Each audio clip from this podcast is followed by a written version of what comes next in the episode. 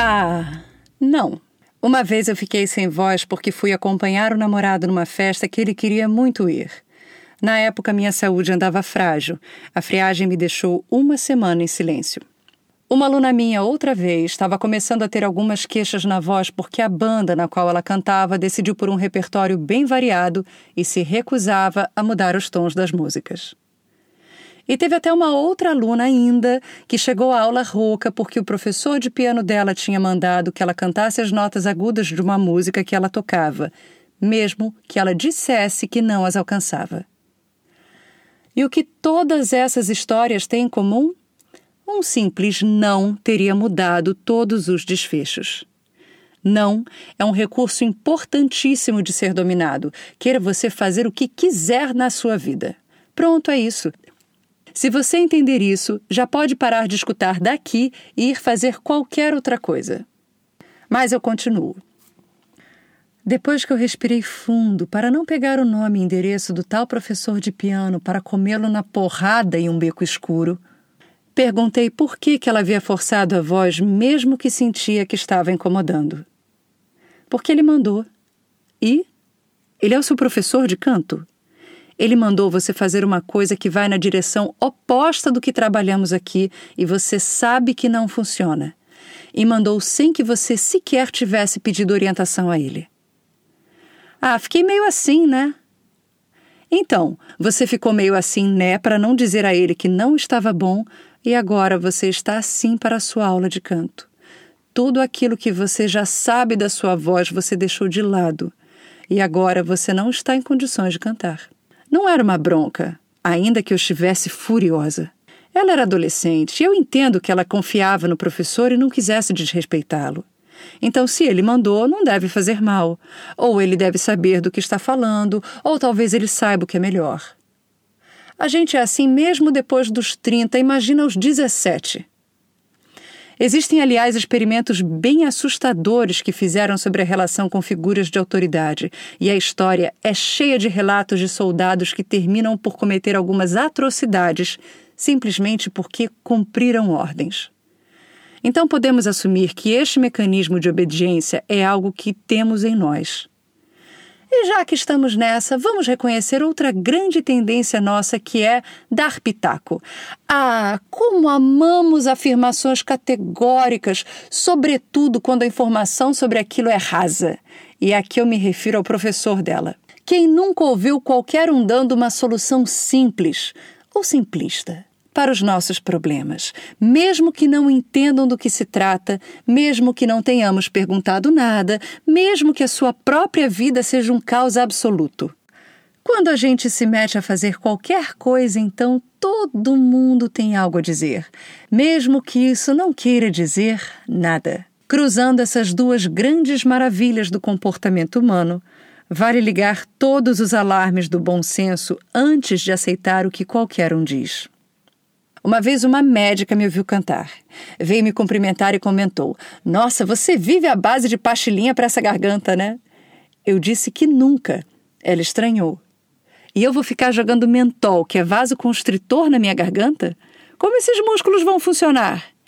Ela regalou os olhos, surpresa, e confessou que nunca tinha pensado naquilo. As pessoas não comentam as coisas de maldade, pelo menos não o tempo todo. Muitas vezes elas querem ajudar mesmo ou falam de onde elas sabem, mas isso também não quer dizer que saibam o que estejam fazendo. Mas então são as pessoas que atrapalham a nossa vida, a, a, a nossa voz? Sim e não, né?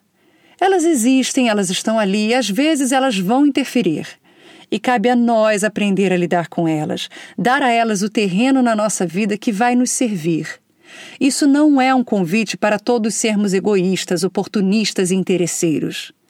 Precisamos entender que, mesmo que gostemos de alguém ou de algo, é necessário administrar com sabedoria o espaço que algo ou alguém vai ter na nossa vida.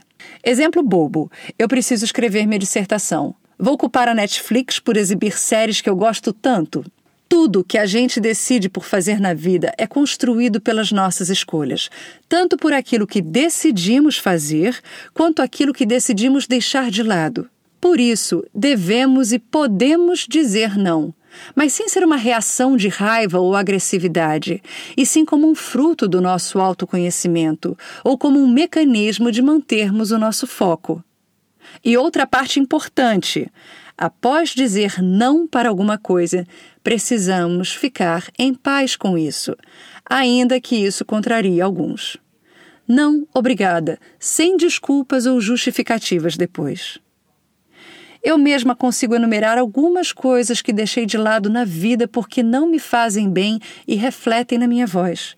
Chicletes e balas, vinho branco espumante, noitadas longas em ambientes cheios de fumaça, lugares com muito barulho, farinha de trigo, dormir com ar-condicionado ligado. E olha que eu sou carioca, tá? Refrigerante, anticoncepcional, fast food ou qualquer comida pronta que tenha glutamato monossódico, tipo sopa ou molho pronto. Ah, mas e quantos outros não aceitam o nosso não? Se estivermos inseguros na nossa posição, é normal que as pessoas queiram fazer força para nos dobrar. E às vezes elas insistem e fazem draminha mesmo quando estamos firmes. Mas eu mudo essa pergunta. Por que vamos aceitar que pessoas que não têm compreensão ou entendimento do que estamos fazendo vão ter poder sobre nossas escolhas? Você pede a um advogado para fazer uma cirurgia no coração? Ou chama um médico para ver a infiltração no teto da sua casa? E isto é curioso sobre nossas vozes. Somos a melhor autoridade que há neste assunto, de verdade. Somos nós que sabemos como ela está, se a sensação que temos ao cantar é boa ou se precisamos de ajuda especializada. Voltando ao exemplo da minha aluna, foi ela que sentiu a voz doer e teve que aguentar isso nos dias que se seguiram. Como e por que deixar que outras pessoas interfiram nesta relação tão estreita? Na minha longa lista de coisas das quais abri mão em busca do meu bem-estar, estão inclusas também algumas situações e pessoas. Namorado que insistia que meus cuidados de voz eram frescura ou que queria definir quando eu deveria estudar foi promovido a ex. E às vezes a coisa não precisa ser tão declarada assim, não, tá? Pessoas que tiram nossa paz de espírito, que sempre nos colocam em um estado de tensão por travarem guerras frias ou que não tenham atitudes que nos apoiem, ainda que afirmem que estão do nosso lado, são inimigas da voz. Elas minam aquilo que temos dentro que gera a energia que nos faz cantar. Não podemos nem devemos nos sentir culpados em fazer as escolhas certas para nós. E se alguém não consegue entender e aceitar isso, talvez o lugar desta pessoa não seja em nossa vida. Talvez ela não nos ame tanto quanto gosta de dizer. Aproveito e deixo uma coisinha que demorei para aceitar como verdade, ainda que eu já soubesse há muito tempo. Observem as atitudes. Confiem nos padrões, gente. Palavras mentem, atitudes nunca. Voltando. É triste ver algumas pessoas indo embora de nossas vidas, mas às vezes se faz absurdamente necessário. E quando a dor passa, descobrimos que no final das contas ganhamos muito. Eu sei também que nem sempre podemos nos afastar de alguém ou sair de uma situação, mas se conseguirmos compreender o efeito que nos causa, podemos criar mecanismos para lidar melhor com isso. Tome o não como a ferramenta maravilhosa que é e use sem culpa. A gente é o que a gente come, certo? Isso vale para fast food, comida orgânica, pensamentos, ideias e nossos círculos sociais o que é só outra forma de dizer que o que está na sua mente vai sair na sua voz. Então devemos prestar atenção ao que permitimos dentro de nós.